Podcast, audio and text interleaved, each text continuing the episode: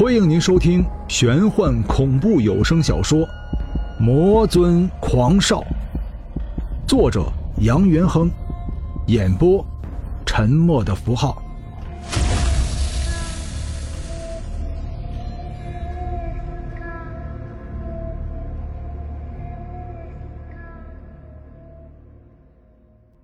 第五十七章。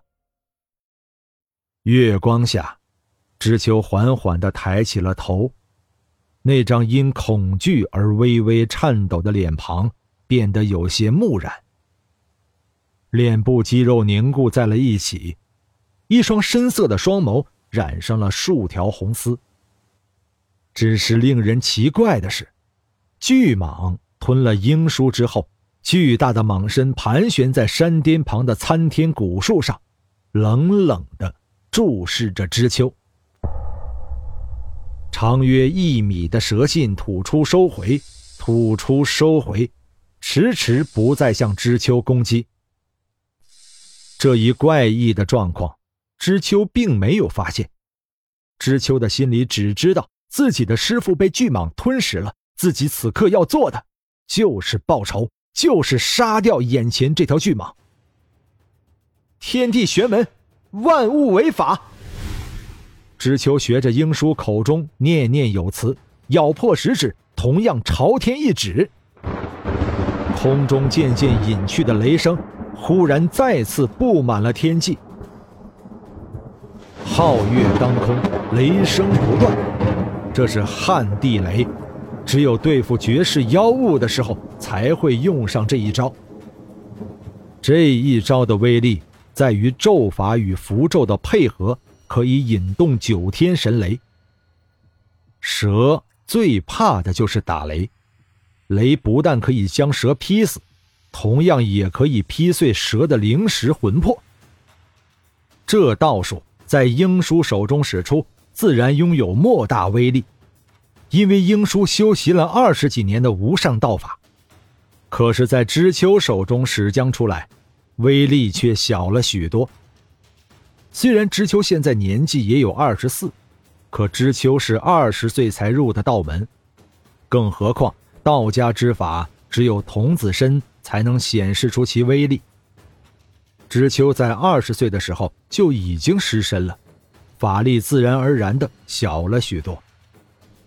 固然如此，龙虎山的杀招也不是吹嘘出来的。只见雷声不断，空中隐隐约约的也闪烁起了明亮的闪电。除了古树上盘旋的巨蟒仍旧呆呆地注视着自己外，其余的蟒蛇都在晃动着硕大身躯，钻进了池塘。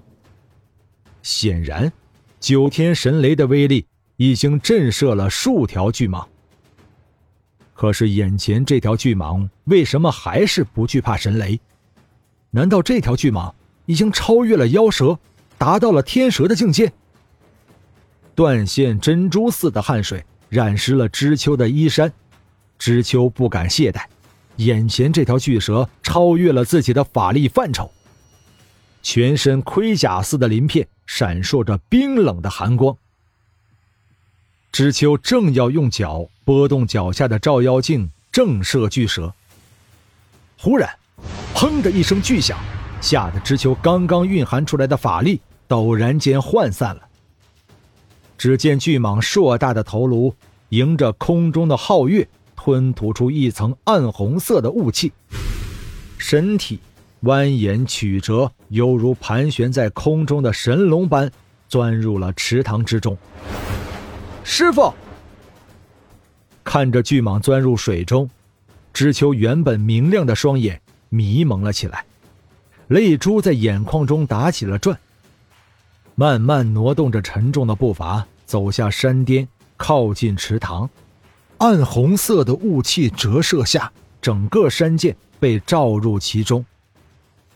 漆黑的夜，明亮的月，显得更加妖异无比。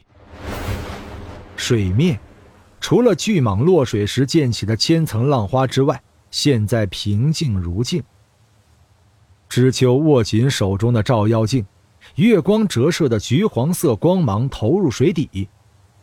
水底山石耸立，海藻密布，隐隐约约的有几道白影在水中游荡。知秋明白，这就是巨蟒，震撼修道者心灵的白色巨蟒。池塘的水开始荡漾起来，平静如镜的水面开始泛起了一阵阵微波荡漾的水花。水塘中央出现了一个深不见底的水洞，水洞由小变大，渐渐的，池塘的水尽数朝着水洞而去。水面降低，露出了深达数米的大坑，坑中。怪石林立，缠绕在怪石上的水藻将石头都变成了暗绿色。奇怪的是，池塘边缘竟然出奇的有一层层石阶，就像原本就是为人类铺垫好的一般。石阶直通坑底，知秋没有犹豫，抬步跨上了石阶。虽然有棉鞋垫底，可这石阶所散发出来的阴冷气息。仍然让人全身冷颤不已。石阶并没有想象中那么光滑。一般来说，长期被水浸泡，台阶上或多或少都会有一些水渍，就算不是滑腻，也会泛着冷光。这条通往坑底的石阶就像是长期有人擦拭一般，不但不光滑，还有些粗糙。行走在上面。就像是走在沙地，稳稳的。其实并不是知秋非要下这坑底，知秋是人，是人就有恐惧。刚刚那数十条巨蟒早就让知秋心惊胆战、面无人色。可是，一想起师傅被巨蟒吞食入肚，知秋就莫名的心里一痛。自己是师傅带大的，长久以来与师傅在一起生活。在自己心中，师傅就像是自己的父亲一般。自己的父亲被蛇吞到肚子里面，试问做子女的能不气愤吗？将照妖镜揣入怀中，知秋一脸肃杀之气。今日如若不为师傅报仇，我知秋宁愿堕入无间地狱，受那万箭穿心之苦。池塘干涸。滴水无存，就像是山涧道路一般。这不但让知秋感受到了大自然的神奇之处，也勾起了知秋心中的好奇心。这里曾经是西周的崛起之地，世间仅存的神兽凤凰也曾在这里驻足。可为什么这座山是空的，而且山中还有无数条巨蟒？听师傅说，但凡三山五岳都有守护之神。人世间最常见的山神就是马王爷。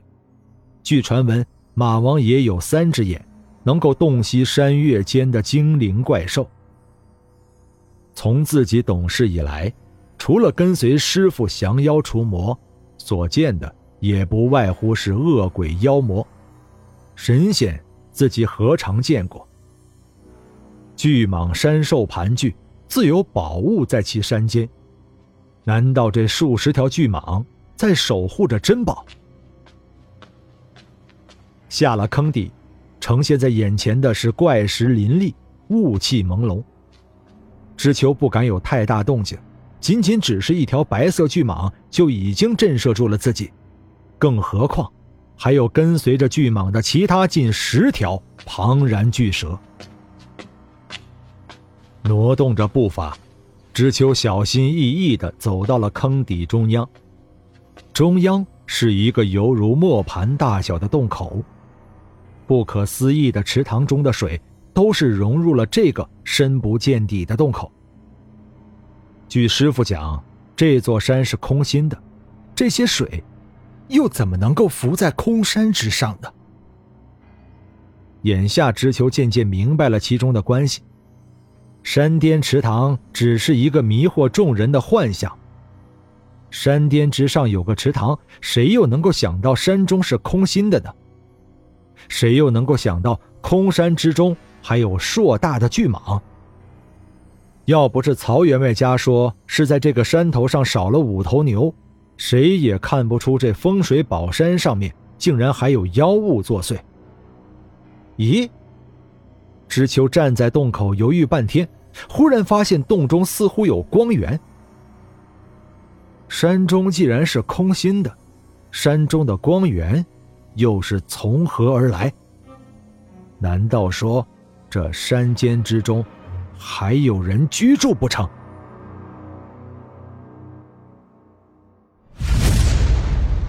本章播讲完毕，感谢您的收听。